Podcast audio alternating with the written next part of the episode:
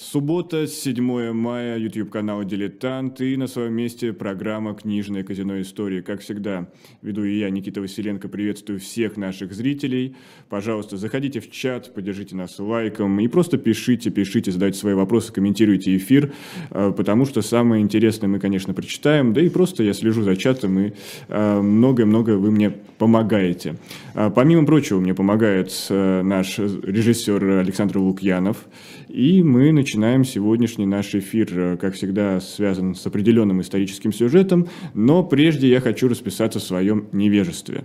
А, вот просто публично перед вами покаяться. А, я очень люблю историю, я изучаю историю наверное, с начальной школы, как впервые увидел проект Леонида Парфенова «Российская империя» на телеканале НТВ, и я просто с этого мгновения, как впервые увидел тот кадр, где Петр I э, радуется очередной победе русского флота, и как это обыгрывает Леонид Парфенов, э, я вот не мог не, не стать таким соучастником исторического процесса именно в плане его изучения. И все это время я всегда интересовался отечественной историей, и для меня история Европы, история тем более Англии казалась каким-то контекстом. То есть у нас и так э, необъятная во всех смыслах страна и э, необъятная история, много сюжетов, которые до сих пор мало изучены. И так я считал до поры до времени, пока не понял, что все-таки незнание, мое незнание европейской истории – это большой пробел.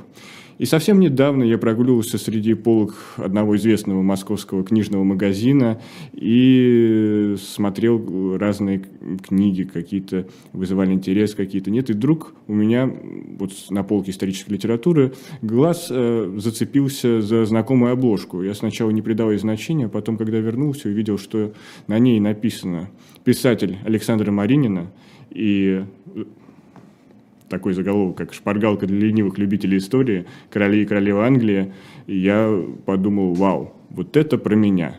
Действительно, для ленивых любителей истории, которые хотят восполнить свои пробелы. И сегодня у нас в гостях, собственно, собственной персоной, писатель Александра Маринина. Марина Анатольевна, здравствуйте. Здравствуйте, Никита Да, наконец-то, наконец-то мы встретились очно в нашей студии. Конечно, у нас необычная сегодня студия, полевая, скажем так. Замечательная студия, и я очень рада, правда, вас видеть, потому что мы с вами несколько лет общались исключительно по телефону. Да, да, вот э, издержки пандемийной эпохи. И все-таки вот эта книга «Шпаргалка для ленивых любителей истории», она написана для таких, как я, или вы одна из нас, и в том числе для себя вы ее писали? Вообще писала я ее для себя и для таких, как я, а не для таких, как вы. Потому что вы-то по сравнению со мной не ленивые, вы труженик.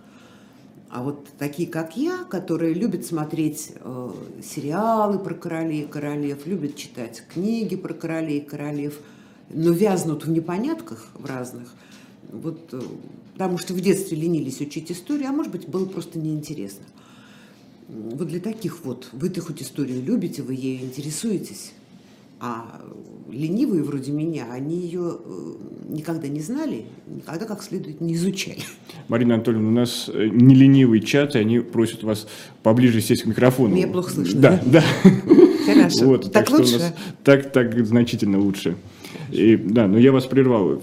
Все-таки вы считаете себя ленивой? Я очень ленивая, то есть я чемпионка по лени. Приведите пример, как это проявляется. Ну, мне все лень. А, и вот то количество книг, которые вы написали за все эти годы, как- как-то, как-то эм, резони- резонирует с вашим ну, высказыванием. понимаете, лет-то прошло все-таки много. В этом году 30 лет, с тех пор, как я начала э, что-то такое полухудожественное писать. За 30 лет 53 книги, ну, это примерно по две, полторы-две книги в год. Это не убиться как много. Вот если бы я была не ленивая, то я бы написала раза в два больше. Ладно, хорошо, мы признаем, что вы действительно ленивый человек. Но, а все-таки, вот эта книга «Шпаргалка для ленивых э, любителей истории короли и королевы, королевы Англии», э, это ваша первая книга не художественная? Да. Ну, за исключением тех научных угу. работ, которые я писала, пока еще служила в МВД, за время после моей отставки, да, это первая не художественная книга. И кроме того, пока я ее писала, я настолько прониклась неправильностями, которые имеют место быть в исторических пьесах Шекспира, что я написала еще две книги. Э, Легкое переложение исторических пьес Шекспира. Mm-hmm. Но они лежат никому абсолютно не нужные э, в папочке на столе, и будут ну ли вот они когда-нибудь кому-нибудь нужны, большой вопрос. О Шекспире мы поговорим отдельно, а почему все-таки Англия? Потому что мне попались сериалы по романам Филиппа Грегори, исключительно поэтому. Вообще, конечно, в юности и молодости я с удовольствием читала романы Мариса Дриона – но поскольку тогда не было Википедии, а ходить в библиотеку мне было лень, я совершенно ничего не проверяла и исходила из того, что ну, роман, так же, как и у Дюма, там 95% все придумано, 5% может быть соответствует. То есть я как-то читала как, как роман про любовь, а не как роман про политику. А сейчас, когда есть возможность все проверять, у меня появилась дурацкая привычка все проверять. Вот как что, я сразу останавливаю фильм, лезу в Википедию. Если я вижу, что нет, было на самом деле не так, то я как-то сразу к произведению к литературному или кинематографическому теряю интерес. И вот попались мне сериалы по э, романам Филиппа Грегори «Белая королева», «Белая принцесса». Я такой уже автоматически начала проверять. Раз проверила, два проверила, три проверила. Все правильно. Я думаю, боже мой, как же так? Наконец-то мне попался То есть исторический жизни лучший фильм. сценарист. Да, наконец-то мне попался фильм, в котором все правда. Я пересмотрела эти сериалы, потом я собрала все, что есть в русских переводах, все романы Филиппа Грегори. Я их внимательнейшим образом по два раза все перечитала и все равно поняла, что в голове не все укладывается. Надо мне самой для себя написать шпаргалку, чтобы вообще понимать, кто кому наследует, из-за чего конфликт, из-за чего война, кто кого убил, кто на ком женился, кто кого родил. Или, а если не родил, то почему? И начала писать просто для себя. И правда, надо сказать, что очень-очень запутанно идет именно вот эта ветка, кто кей брат, чей брат, кто, кто чей, чей племянник. племянник, да. Почему он претендент на трон, а вот более, не знаю, например, старший сын нет. Это да. прям, прям действительно э, каждый сюжет можно разбирать отдельно и много-много часов.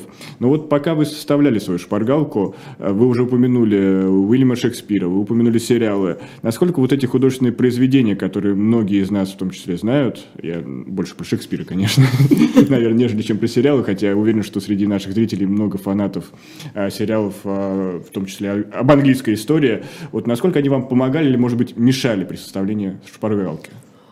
Э, они мне очень помогали, э, потому что я все время э, залезала в тексты Шекспира, по мере того, как я осваивала, так сказать, историческую реальную фактуру, я залезала, думаю, а что Шекспир по этому поводу написал? Читаю, хохочу.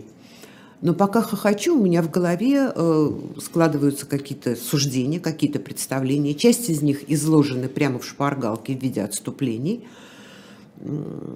Потому что э, Шекспир, он же э, человек был, безусловно, э, не рядовой. Что бы там о нем ни говорили – что-то написано более талантливо, что-то более халтурно, но человек, он, конечно, был не рядовой. И если с фактами он обращался чрезвычайно вольно, то с э, характерами, особенно там, где это не касалось непосредственно Тюдоров, про Тюдоров это отдельная песня. Это как э, книжки о детстве дедушки Ленина. Про Тюдоров надо было говорить только хорошо. А про не Тюдоров можно было говорить более или менее приближенно. И чем дальше от Тюдоров, тем правдивее могут оказаться э, психологические характеристики, которые уж каким чутьем Шекспир их формировал у себя в голове, сказать трудно, но, может быть, действительно он гениальный был человек, а гении, они же черпают информацию из космоса, как известно. Может быть, оттуда. Что историческими источниками э, он, конечно, пользовался очень мало. Во-первых, их было мало доступно в его время. А во-вторых, их и существовало не сильно много. И, конечно, образ, например, царя, э, короля, прошу прощения, Иоанна I, он же Иоанн Безземельный, он же король Джон – современники не могли ничего Шекспиру рассказать, слишком много лет прошло. Но судя по тому, что написал о нем Шекспир в пьесе «Король Иоанн», и по тому, какие достоверны его поступки и поведенческие э, проявления нам известны, известны уже сегодня, во времена Шекспира они могли быть неизвестны. Но тут попадание абсолютно точное. Ну вот наш зритель Марина Корунова пишет, что шекспировские хроники совсем неправдивы. Так это действительно так. Они действительно совершенно неправдивы. Но это отдельная песня, это так называемый принцип партийности в литературе, о котором mm-hmm. я написала в шпаргалке. И именно о том, что они абсолютно неправдивы. Но есть совершенно прекрасная книга Айзека Азимова, того самого, которого мы все знаем по фантастике. Mm-hmm. Это наше детство – а, у него есть э, труд очень тщательный, очень кропотливый, очень интересный, который называется «Путеводитель по Шекспиру». Вот там все исторические пьесы Шекспира разобраны по косточкам с точки зрения достоверности или недостоверности соответствия реальным фактам. Все это написано у Азимова, повторяться смысла совершенно никакого нет. Эм, тот, кто не верит, что у Шекспира все неправда, тот может прочитать Азимова. Азимов все-таки автор более авторитетный, чем я. Но все-таки, отклоняясь от истории, говоря о Уильяме Шекспире, э, согласны ли вы с утверждением, что действительно он уже все написал? Вот все сюжеты, которые есть сейчас в литературе, уже были написаны Шекспиром. Я с такой точки зрения вообще на литературу не смотрю. Потому что э, литература это не сюжет, литература это мысль, которая стоит за сюжетом если хотите, э, кстати, у меня такая мысль была когда-то, я ее похоронила в голове, но, может быть, она и оживет. Написать э, три произведения, ну, например, три повести mm-hmm. с абсолютно одинаковым сюжетом, но совершенно разные. Разные по мысли, разные по настроению, разные по идее, по атмосфере, по всему. А сюжет будет один и тот же. И я сумею написать так, что читать будет не оторваться. Какая разница, какой сюжет? Важно, зачем автор это пишет, что он тебе хочет сказать. Открываешь книгу, ты разговариваешь с автором. А сюжет – это абсолютно второстепенная штука. Теперь самый главный вопрос, к которому мы подбирались пока совсем недолго. Ланкастеры или Йорки? А дальше вопрос в чем? А кому вы симпатизируете? Я, конечно, симпатизирую Ланкастерам. Ну, я же, как говорится, простая русская баба, да, мужем битая, врагами стрелянная. Среди ланкастеров был чудесный Генрих VI. Был, э, в общем, достаточно приличный, э, с небольшими странностями, но очень приличный Генрих V. И был Генрих IV, который, э, как написано в книге «Жадность фрая разгубила», если бы не жадность Ричарда II, то и Генрих IV, я думаю, ничем особенным себя бы не заморал. Он ведь ничего плохого не сделал на самом деле. Он просто приехал потребовать свое законное наследство. У него папа умер, а король взял это все наследство, конфисковал в свою пользу, потому что ему, понимаете ли, для ирландской компании деньги нужны. То есть ничего плохого, если бы Ричард так нагло не поступил, то, наверное, и человек, которого мы знаем впоследствии под именем Генрих IV, он и королем бы не стал. Он, собственно, не рвался и не собирался. Он достаточно приличный был дядька. Вот у нас всего три Ланкастера, Генрихи IV. 5 и 6, все. На этом все закончилось. Но они были э, в совокупности своей, по сравнению с братьями Йорками, ребята все-таки более, скажем так, спокойные. Угу. Но в итоге, как мы знаем, появилась династия Тюдоров, которая требует отдельного обсуждения. Я немножко снова развернусь. А когда вы работали над этой книгой, э, какими источниками вы пользовались? Э, может, вы с кем-то консультировались? Абсолютно ни с кем не консультировалась, потому что я же писала это для себя – то есть я писала не научный труд, я писала не диссертацию, я писала легкую, веселую шпаргалку для себя. Я сразу верифицирую для наших зрителей, что действительно легкая, веселая шпаргалка, поскольку это написано довольно простым языком. А буквально вот если бы мы с вами сидели на кухне и обсуждали бы э, какой-нибудь сериал, в том числе и о британской короне. Ну, в общем, да я писала так, как я бы рассказывала своей подруге во время прогулки. А ты представляешь, что он учудил? Он взял, да и вот женился там на безродной вдове. В приличной литературе так не пишут. Но, э, я повторяю, действительно писала это для себя. А потом я приехала в издательство что-то подписывать, какие-то бумаги. Э, редактор, который ведет мои книги, зав. редакции, дежурно меня спросил, Марина Анатольевна, а вы сейчас что-нибудь пишете? Угу. На что я абсолютно честно сказала, я пишу, но такое, что публиковать нельзя. Я вот сама для себя пишу шпаргалку угу. по истории престола наследия, не по истории Англии. Угу. Там нет политики, там нет экономики, там практически нет истории создания парламента, ни, ничего этого там нет. Там только исключительно э, свадьбы, дети, интриги, вот то, что важно для понимания таких вот э, сериалов и романов. Ой, а покажите. А у меня было написано mm-hmm. где-то страниц 40 в это время. Mm-hmm. Вот таким вот э, действительно фривольным, простым, легким языком, с шуточками, прибауточками. Я говорю, ну, я покажу, конечно, не, мне не трудно. Я показала. И мне сказали, что, вы знаете, это может быть интересно. Вы допишите, а мы посмотрим. И я подумала, ну, если это вообще кому-нибудь когда-нибудь сгодится, и это будут издавать, то что мне делать с первыми 40 страницами? Сейчас начинать все переписывать приличным языком? Я слишком ленива для этого. Я переписывать вообще не люблю. Я лучше брос... брошу и не буду Это доделывать. ровно то, с чего мы начали наш разговор. Да, совершенно верно. Я не ценю свой труд, мне никогда не жалко бросить, поэтому я лучше брошу, но переделывать я не буду. Ну, я думаю, ладно, тогда уже буду писать дальше в таком же стиле, как начала. Ну, вот и дописала в результате. И это получилось действительно очень хорошо. И самое главное, еще подчеркну, что история начинается с э, Вильгельма Завоевателя, да, это первая персона, которая угу. присутствует, и заканчивается, по сути, ну, нынешней королевой, да, да Елизаветой да. II. Да. И здесь я хотел спросить вас о том, э, применительно к нынешней Англии, если вот опустить какие-то границы государственные, какие-то формальные символы, э, где и в чем мы можем найти проявление влияния той или иной династии, о которых вы писали. Условно говоря, вот Генрих III – это Вестминстерское аббатство, которое мы сейчас наблюдаем.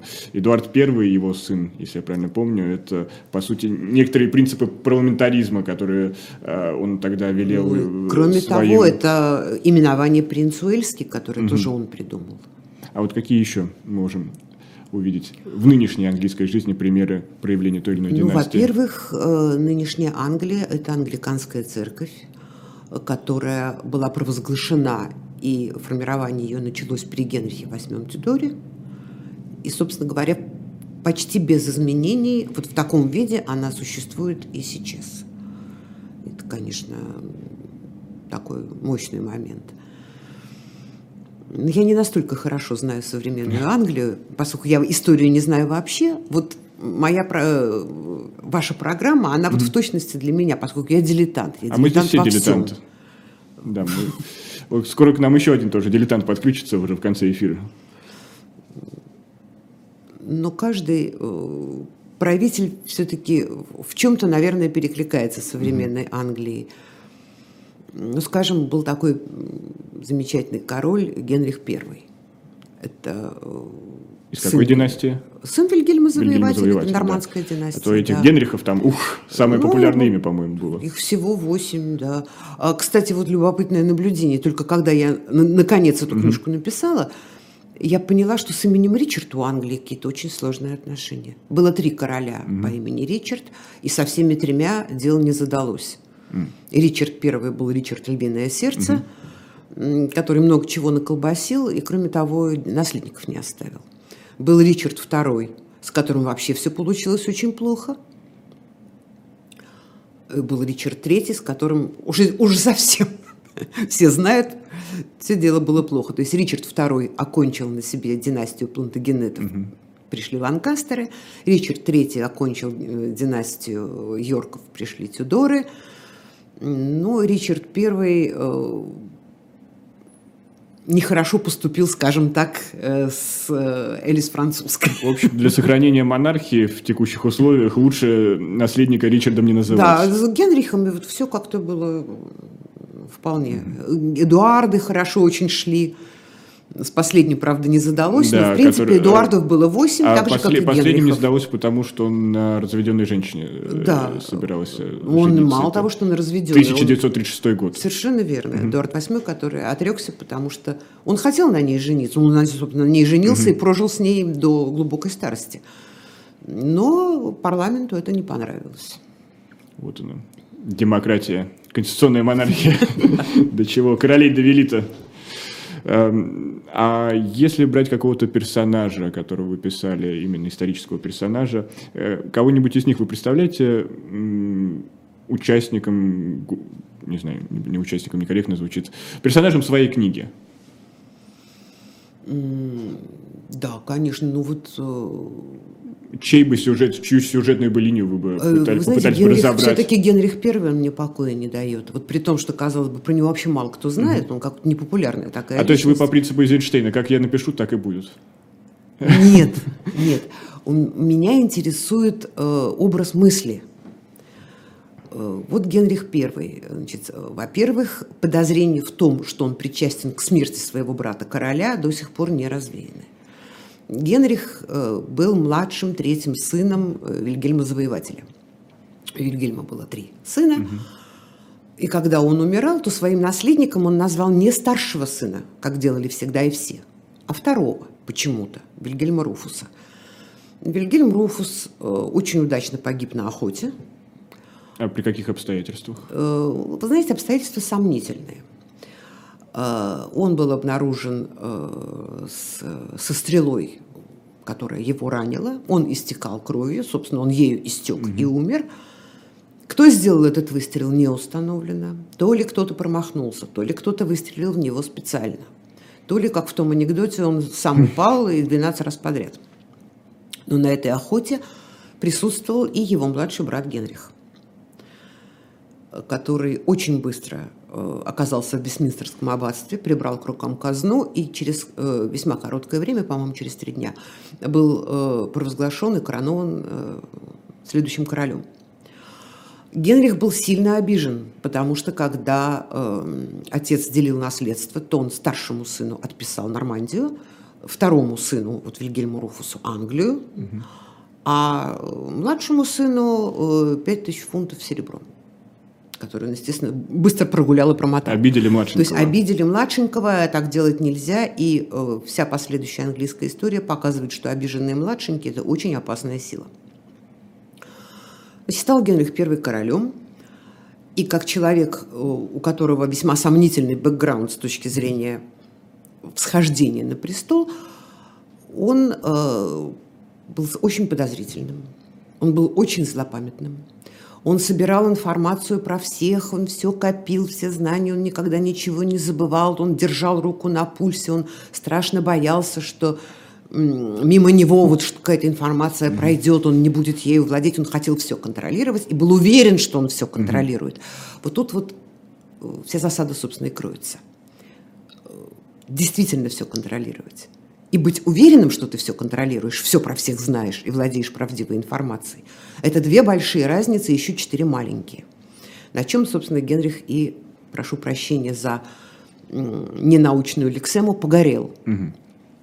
У него было двое детей, сын и дочка. Ну, дочка, понятное дело, рассматривалась только как вариант укрепления международных связей. Ее нужно было удачно выдать Инструмент замуж. дипломатии. Совершенно верно. Матримониальный инструмент дипломатии. Ее эм, обручили с императором Великой Священной Римской империи. В 9 лет отправили из Англии ко двору этого императора, чтобы она там воспитывалась и росла. И про нее все забыли. Нет ее и нет. Она, как наследник престола, не рассматривалась. Был сын Вильгельма Делин. Вильгельм Маделин в 16 лет погиб очень неудачно в пьяном виде на кораблике, решил покататься. Золотая молодежь. Да, да, да, да, да, да. И, а больше детей нет, жена уже умерла, нужно заводить новую. Возраст, в общем-то, у Генриха уже такой солидный, не, нет шансов твердых, что наследник появится. Он попытался, он действительно женился на молодой женщине королевских кровей – но ничего не получилось. И в результате ему пришлось исходить из того, что наследницей престола должна стать его дочь Матильда. Но э, дворяне крайне отрицательно к этой идее отнеслись, потому что все-таки это Англия, и какая вообще может быть женщина на престоле, суровый край, норманы, саксы, ну, какая женщина, смешно. Но других вариантов нет, ну нет ничего больше у него на примете. И он договаривается с дворянами, что когда он умрет, они поддержат коронацию Матильды. А Матильда, к сожалению, к этому моменту уже овдовела. Э, она молодая женщина, ей 25 лет. Она обязательно должна еще раз выходить замуж, и дворяне призадумались. А ну как она выйдет замуж за какого-нибудь француза и притащит на наш нормандский, англосаксонский чудесный альбионский престол какого-нибудь французишку. Это им совершенно не понравилось. И тогда они вступили с э, Генрихом в соглашение, что да, мы поддержим после твоей смерти коронацию твоей дочери, но при условии, что она женится, э, в смысле выйдет замуж за того, э, кто нам понравится. Мы должны одобрить кандидатуру ее следующего мужа. Ладно, сказал Генрих. На этом они мирно разошлись. Генрих тут же тайком от них организовал брак своей дочери Матильды э, с Жуфруа Анжуйским, с французом. Mm-hmm. Дворянам ничего об этом не сказал.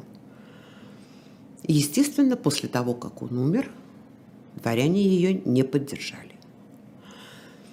Так вот, возникает вопрос. Человек, который так все про всех знал, был уверен, что он владеет всей информацией, Почему он не предвидел, что в ответ на его обман его тоже обманут? Вот как это могло уместиться в голове одного человека? Столько лет держать руку на пульсе, столько лет собирать досье, информацию про всех, и даже в голову не допустить мысль, что его кто-то может обмануть. Вот этот вот психологический феномен, он мне всегда был страшно интересен. И если бы уж я писала книгу с каким-нибудь главным героем, то вот с таким. Ну, Попыталась бы поковыряться у него в голове, чтобы понять. А мы будем следить э, за книжными анонсами. Вдруг рано или поздно такая книга появится на книжных прилавках. А были ли короли именно до Тюдоров, э, которые можно было бы назвать не просто какими-то реформаторами, а именно в, в понимании нынешнем как либерал-реформаторы? Ну, я думаю, Генрих, э, прошу прощения, Эдуард I. Эдуард I, конечно, был знатный король. Он э, придумал, вот, кстати, в продолжении разговора mm-hmm. о Генрихе, который собирал информацию, но он собирал информацию личного характера. Mm-hmm. Потому что он не владел англосаксонским языком, он э, очень плохо понимал, что происходит в его стране. То есть его тактика была держать ближний двор э, Совершенно да, в ежовых рукавицах Совершенно и через верно. них уже как-то контролировать верно. ситуацию. То есть что происходит угу. в стране, Генрих I не знал. Ну, так же, как не знал и второй, угу. и, по-видимому, третий тоже не очень знал. А, а вот Эдуард I, он сообразил, э, как можно использовать парламент для сбора информации, потому что воевать вообще приобретать земли за пределами Англии, то есть приращивать вот это вот все, то, что было безумно интересно его предшественникам, ему было совершенно интересно. Ну, завоевал там, сделали они путем удачных браков половину Франции, принадлежащей Англии. Ну, потеряли они часть. Да бог с ними, зачем ему Франция? Он решил разобраться, что в Англии происходит, где он король. Начал разбираться, понял, что разобраться невозможно, потому что он не знает, что происходит на местах реально. И тогда он э, ввел практику подачи петиции. Собственно, вот слово петиция, оно тогда и появилось, термин петиция. Жалобы на любые злоупотребления, любые неправильности, нарушения закона, э, неурядицы, непорядки, споры, конфликты – все эти бумаги, все эти жалобы подаются в парламент. Парламент должен их рассмотреть. Парламент, конечно, взвыл, потому что жуткий поток. Работать. Да, но зато э, у Эдуарда Первого появилась возможность на самом деле узнать, вот не вранье какое-то, которое ему там ближний круг донесет, а на самом деле, что происходит с людьми на земле, которой он командует. Так что в этом смысле Эдуард I – это низкий поклон ему от меня, почет и уважение. Кроме того, Эдуард I задолго до современной юридической науки начал заниматься тем, что называется профилактикой преступлений, причем на законодательном уровне. То есть он сообразил, что э, проще предупредить преступление, чем потом искать преступника и тратить деньги на то, чтобы его или содержать в тюрьме, или наказывать. Он э, более или менее успокоил ситуацию в Уэльсе.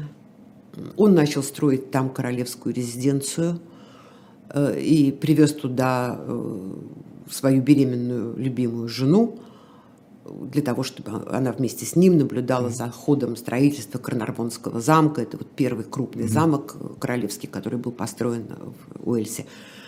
Там же она и родила э, сына. Не такая уж любимая, судя по всему, не берег. Вы знаете, берег. Дело в том, что у них все были дочки, дочки, дочки. Mm-hmm. И вот только через 30 лет или через 32 года брака очередная беременность, mm-hmm. наконец, завершилась рождением сына.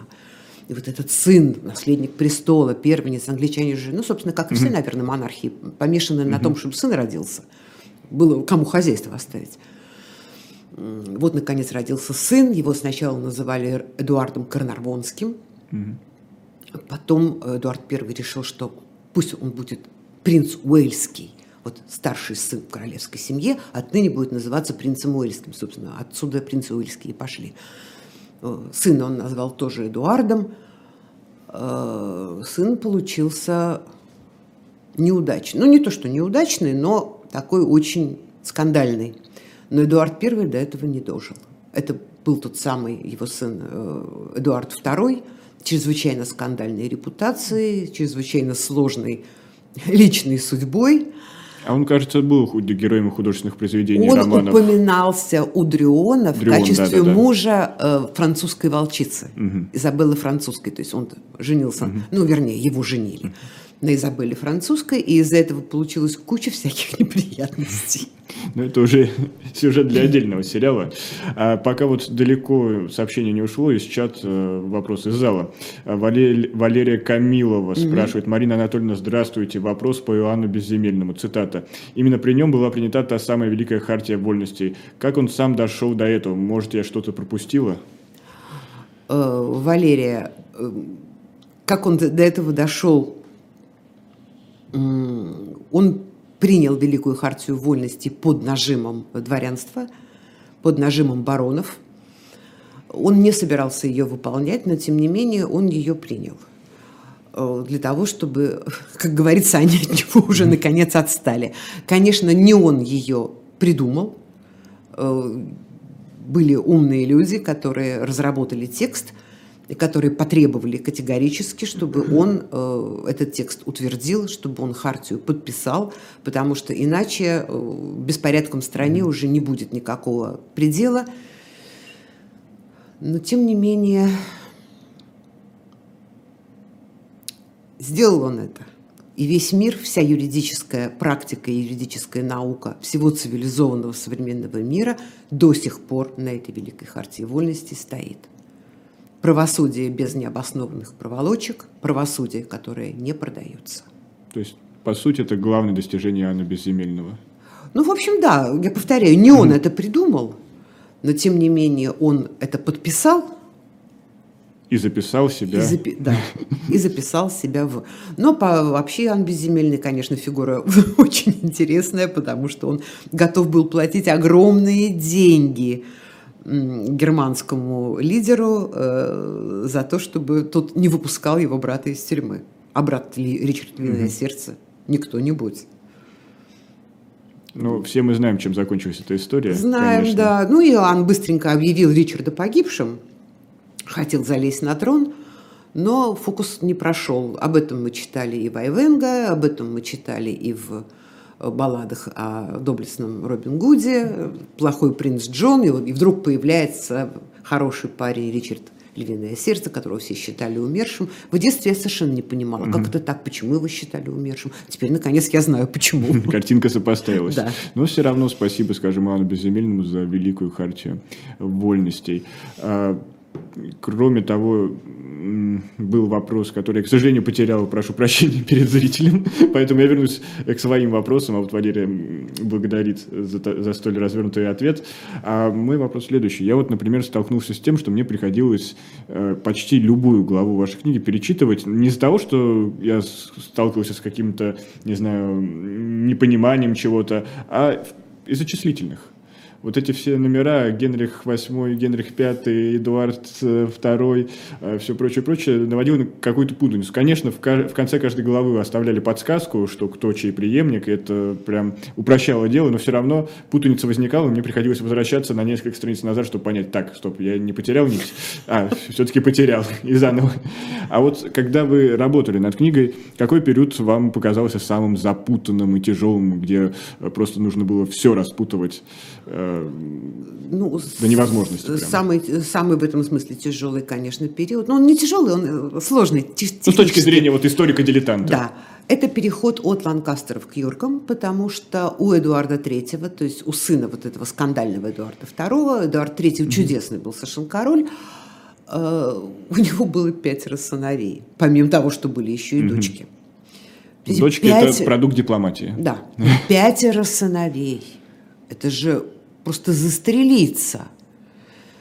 К тому моменту, когда Эдуард III э, скончался, его старший сын, э, Эдуард Черный принц, тоже уже умер. И по правилам престола наследия первым к трону допускается э, значит, старший сын или его потомки. Был потомок у старшего умершего этого черного принца, мальчик Ричард, не сильно больших лет, десяти всего, но тем не менее, там Регенский совет, все как надо, все, все по правилам. А вот когда с Ричардом не задалось, то подняли головы э, остальные четверо, у которых тоже есть, во-первых, они сами у себя любимые, а во-вторых, у них у всех есть дети. И как только э, возник переход от Плантагенета к Ланкастерам, то есть mm. Ричарда вытеснил сын э, среднего брата Джона Гонда, вот тут началась самая возня. И вот тут надо было понимать, кто на что претендует, почему Бафоры, почему Ланкастеры, кто такие Тюдоры, кто откуда взялся, кто... Вот там действительно можно было запутаться. Я старалась максимально внятно, понятно и просто это все излагать, но там было столько конфликтов, там было столько любопытнейших историй. Даже Шекспир мимо них не прошел. Собственно, его пьеса «Ричард II» начинается как раз э, с одного из самых э, интересных и драматичных моментов вот этой вот возни. А мы очень много рассуждений подарили нашему чату с сюжетом, связанным с охотой. А, кто-то пишет, что стрела Купидона оказалась настоящей. А, кто-то замечает, что застрелиться из лука, наверное, не получится. В общем, действительно пытаются этот клубок размотать. Ну, да, наверняка в, в научной литературе у настоящих историков наверняка угу все очень подробно и хорошо описано. Какие-то мнения, свидетельства современников, воспоминания. Наверняка все это есть. Но я же дилетант. И писала я для таких же дилетантов, как я. То есть вот есть ситуация. Интересно вам? Мир огромен, дорог много, библиотеки на каждом шагу, не говоря уже о Википедии, которая нас очень сильно выручает. Ну вот вы как раз и подсказали мне следующий вопрос. Я прочел вашу книгу, но мне мало. Что почитать? Я не знаю. Может быть, из художественной литературы. Может, с того же Вальтера Скотта, с Айвенга. Вы знаете, есть прекрасный э, совершенно труд Питера Акройда «История Англии». Он, э, не знаю, в скольких томах, у меня их четыре – вот недавно вышел пятый, но вышел он уже после того, как я закончила свою шпаргалку. Я его еще не купила, но у меня через неделю встреча в книжном магазине «Молодая гвардия», где, собственно, первые четыре тома я купила. А давайте анонсируем, когда состоится встреча? Э, через неделю 14 числа. 14 мая. А нет, вру, в «Молодой гвардии» 17 14 в Доме книги на Новом Арбате. Все, не перепутайте. 14 да. мая Дом книги на Новом Арбате, да, 17, 17 мая Молодая гвардия на Полянке. Вот я ее, конечно, пятый том куплю. Я не знаю, есть ли шестой, потому что я даже mm-hmm. не знаю, какой период охвачен пятым томом. Но у Акройда очень все здорово описано, очень подробно, очень детально, и у него огромная библиография. То есть э, перечень источников, на которые, первоисточников, на которые он опирался, он в конце книги приведен, их можно увидеть. А, ну вот вы написали книгу про Англию. А, какой, какой бы стране вы перешли бы дальше? Появись у вас свободное время и отсутствие лени, как мы. Свободное время, отсутствие лени и э, надежные какие-то справочные материалы. Ну, если Википедию вдруг закроют. Да, вдруг Большая как... советская энциклопедия, самый надежный справочный Вы знаете, материал. у меня, к сожалению, современной большой советской энциклопедии нет. У, меня была до 32-го тома она дома, но верить ей совершенно было нельзя, как я теперь уже знаю. Я тогда в детстве верила, сейчас уже, конечно, нет. Ну, библиотеки, конечно, есть, правда, тогда угу. написание потребует значительно больше времени, потому что в библиотеку надо ходить, угу. и там надо сидеть и работать. Может быть, я написала бы про Францию, угу. потому что по Франции сериалов не так много, а романов-то много угу. достаточно. Тот же Дрион, тот же Дюма. И для тех, кто любит вот такое читать и хочет иметь под рукой подспорье, чтобы понимать, э, кто такие, например, Артуа, из-за чего э, могу Артуа вела себя так, как она себя вела, кем ей приходится Робер Артуа, почему между ними конфликт что там вообще происходит в королевской семье. То есть про персонажей, которые описаны у Дриона, такая шпаргалка, конечно, могла бы, в принципе, быть полезной. Но, повторяю, это при условии, если это вообще кому-нибудь будет нужно если издательство захочет это печатать. Ну вот наш зритель голосует рублем, и в магазине shop.diletant.media э, тираж разошелся, тот, который мы закупили, за мгновение. Там, я напомню, 100 штук было. И мы обещаем, если будет возможность, мы еще докупим и э, попросим Марину Анатольевну расписаться в этих книгах. С удовольствием. Да, так что ждем новостей от издательства. А вот к нам э, пользователь с ником Борис Мирсон подсказывает еще, что можно обратиться к истории Англии для детей от Диккенса. А, кстати, вопрос. А не хотели бы вы написать что-нибудь такое историческое, поучительное для детской аудитории? А я не умею. У меня э, не хватит способностей. Ведь не зря же говорят, что для детей нужно создавать произведения искусства точно так же, как для взрослых, только лучше. Я для взрослых-то еще не очень хорошо умею, а для детей я точно не справлюсь. У меня таланта не хватит. Ну что ж, а мы тогда выступим в роли э, ваших литературных детей и будем ждать новую книгу. да, потому что я еще раз подчеркну, я вот как э, довольно ленивый человек в плане изучения западной э, европейской истории, я получил огромное удовольствие от чтения и э, действительно многое для себя открыл, хотя в школе я себя любил называть историком, но вот теперь я понял, что я самый настоящий дилетант. Э, Марина Анатольевна, спасибо большое за этот разговор. Спасибо Еще вам, раз Никита. я напомню название книги «Шпаргалка для ленивых любителей истории», то есть вот на себя показываю «Короли и королевы Англии». Э, вы узнаете эту книгу из тысячи, зайдя в магазин.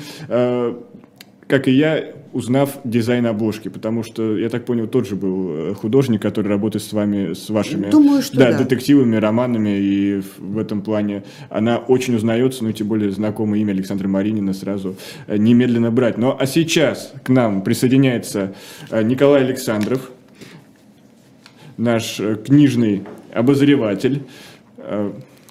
Никита, здравствуйте. Да, да, да. Тут еще Александра Маринина с нами в студии. Вы, к сожалению, ее не видите, но она есть. Тоже, э, э, приветы и поздравления с книжкой, которую, как э, я только что слышал, все с таким энтузиазмом читают. Спасибо большое, спасибо. Николай, ну чем вы нас сегодня порадуете? Мы продолжим, наверное, тогда вот в пандан этому разговору. Э, э, разговоры о книжках, которые так или иначе связаны с историей Англии, кстати говоря, с Францией тоже. Начнем мы с книжки, которую я уже анонсировал. А, это книжка, которая вышла э, в издательстве Ивана Лимбаха. А, совершенно замечательная книга «Заговор Локкарта. Любовь, предательство, убийство и контрреволюция в России времен Ленина». Джонатан Шнир, британский историк. Заговор Локкарта, пишет это тайный сговор британских, французских и американских агентов, состоявшийся весной летом 1918 года, когда исход Первой мировой войны был еще не предрешен. Целью заговора было убийство лидеров нового правительства Владимира Ленина и Льва Троцкого, свержение недавно установившегося еще шатского большевистского режима, а также продолжение войны с Германией на Восточном фронте. Участники заговора и их оппоненты по понятным причинам работали в секрете, они обменивались безобидными письмами, не вели дневников и не получали никаких прямых правительственных инструкций, словом, не оставляли улик.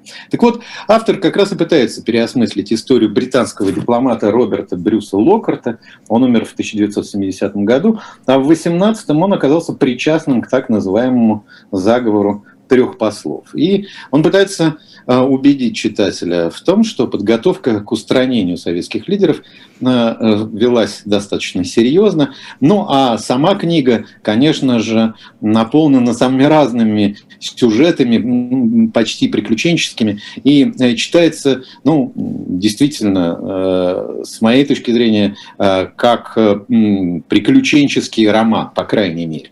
Следующая книга, о которой я хотел сказать, у нас переводят во Францию. Причем э, э, в данном случае речь идет о ну, довольно известном французском авторе. Он, кстати, приезжал в Россию неоднократно. Это Эрик Эммануэль Шмидт. Известен он как своими пьесами, с моей точки зрения, чрезвычайно любопытными, как, например, одна из его э, пьес, посвященная Данилу Дедро. А, многие, наверное, помнят э, его замечательную повесть «Оскар. Розовая дама». И, кстати говоря, по ней был поставлен спектакль. А, совершенно пронзительная история о мальчике, который болен онкологическим заболеванием. А, ну а на сей раз Эрик Мануэль Шмидт э, решил написать, познакомить читателя с такой эпопеей, исторической эпопеи. По его собственным словам, он готовился к написанию ее на протяжении 30 лет. «Путь через века» начинается, называется эта эпопея. И в издательстве «Иностранка» вышел первый том вот этой исторической эпопеи, называется он «Потерянный рай». А, э, что же, собственно, происходит и на что э, стоит обратить внимание? У э, Шмидта главный герой своего рода вечный жид, а точнее э, некий целитель Ноам бессмертный, который путешествует из эпохи в эпоху. Начиная от самой древности, первый том начинается, по сути дела, с неолита, а заканчивается всемирным потопом и Ноевым ковчегом, то есть этими временами. И вот он путешествует из эпохи в эпоху. Но это не просто путешествие, это скорее воспоминание о том путешествии, которое он проделал.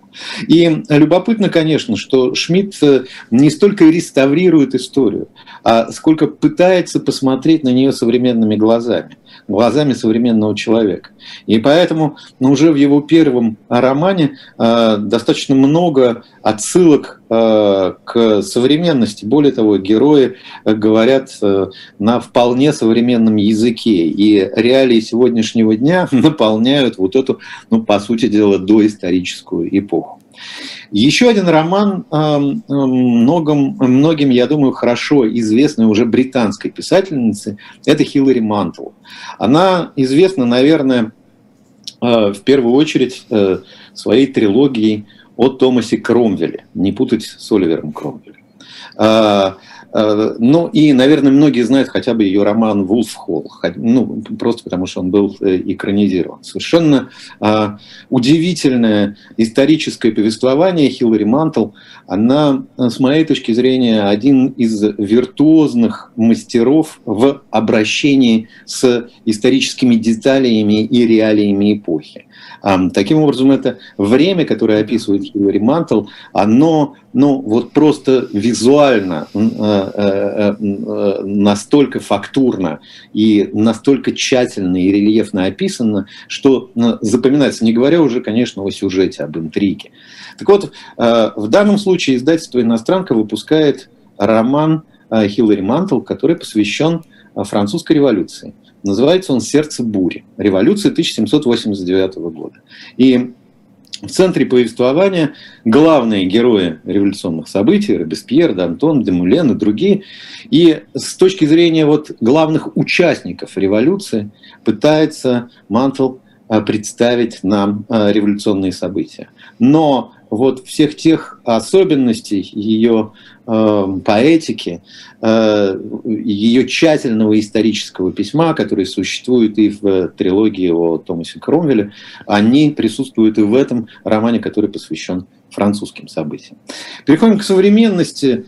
эм, и, как ни странно, более чем актуальной современности, но в исторической перспективе. В издательстве «Роспэм» это российская политическая энциклопедия, вышел сборник документов «Брестский мир», пролог, заключение, итоги. Поскольку о Брест-Литовском мире одном из ключевых событий начала советской истории, после революционной истории, написано достаточно много. Я думаю, что этот сборник полезен. Хотя бы потому, что это док- документы. И э, здесь, в этом сборнике, э, действительно довольно много э, тех документов, которые ранее не публиковались или которые очень трудно было найти. Э, я напомню, что переговоры в Бресте велись достаточно тяжело. Была, были разногласия между Троцким и Лениным. Поскольку Россия по этому Брест-Литовскому миру по существу выходи, пред, при, признавала поражение и выходила из Первой мировой войны, как известно. Так вот, э, э, в числе документов, которые публикуются в этом томе, э, разговоры по прямому проводу Каменева с Лениным и Троцким, и, или, например, манифест украинскому народу с ультимативными требованиями к Украинской Центральной Раде, Раде а еще один из любопытнейших документов. Разговоры Ленина по прямому проводу с Троцким о ходе переговоров в Брест-Литовске, ну и так далее. По этим документам, а, в общем, всю эту драму, а, как велись переговоры, а, что, собственно, Россия теряла, на какие условия она соглашалась, и э, в, какой, в какой ситуации оказалась, да, из чего, собственно, э, начиналась, э, начиналась советская история. А, как мы помним, прямое следствие Брест-Литонского мира – это, кстати говоря, гражданская война, или одна из, одно из следствий заключения договора Брест-Литовске. То есть, иным, иными словами, через документы этот э, драматический эпизод очень важный для нашей истории. А, конечно же, он, во-первых, читается несколько иначе, а во-вторых, я думаю, читателя освободит от многих мифов, которые навязываются в, эм, в изучении советской истории уж, наверное, прежде всего, учебниками, учебными пособиями, монографиями и так далее, и так далее. А, и, в частности, один из мифов о независимости Украины. Я думаю, что документы эти а, многое, многое проясняют. Ну и в заключении нашей сегодняшней встречи хотелось бы мне а, поговорить о прекрасном, и э, обратить внимание на еще одну книгу. Э, я, во всяком случае, ну, очень рад, что э, она появилась. Эта книжка вышла в издательстве АСТ. Ирина Антонова, многолетний директор Государственного музея изобразительных искусств имени Александра Сергеевича Пушкина. Диалоги об искусстве. Пятое измерение. На протяжении многих лет – Ирина Александровна вела на телеканале «Культура» а, своего рода экскурсии, рассказы а, о разных произведениях э, искусства. И, собственно, на основе этих программ и создана эта книга, создан этот том. Это, я бы сказал, тематическое путешествие по разным эпохам, разным живописным школам. Но в данном случае, и разным жанрам, разумеется, а, но в данном случае, что, собственно, интересует Антонову? Вечные темы. Каким образом они в искусстве изображались? Любовь, ну и страсть, разумеется. Семья, герой, человек и природа, натюрморт как отдельная тема а, и отдельный живописный жанр. Да, это дает возможность посмотреть на историю искусства и вот опять-таки с точки зрения притворения известных сюжетов, известных тем, а, каким образом в разные эпохи эти, эти темы решались. А, и рассказ а, о каждом примере, о каждом живописном полотне, он, во-первых, доходчивый, а а во-вторых, он э, в первую очередь смысловой и содержательный. А мы понимаем, что о живописи можно говорить по-разному, обращая внимание на технические подробности, на школы и так далее. Об этом Антонова тоже, разумеется, пишет. Но вот смысл сюжета, каким образом прочитывается картина, вот на это э, Ирина Александровна в первую очередь обращает внимание.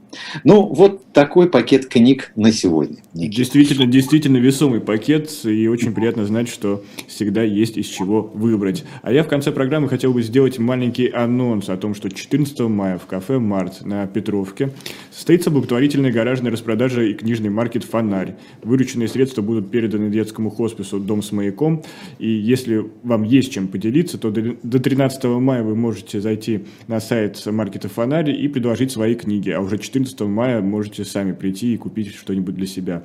В общем, приятное, благое дело. А я на сегодня прощаюсь. Э, Николай Александров, Александра Маринина, Никита Василенко. Сегодня с вами в эту субботу. Спасибо, что провели с нами этот час и до новых встреч.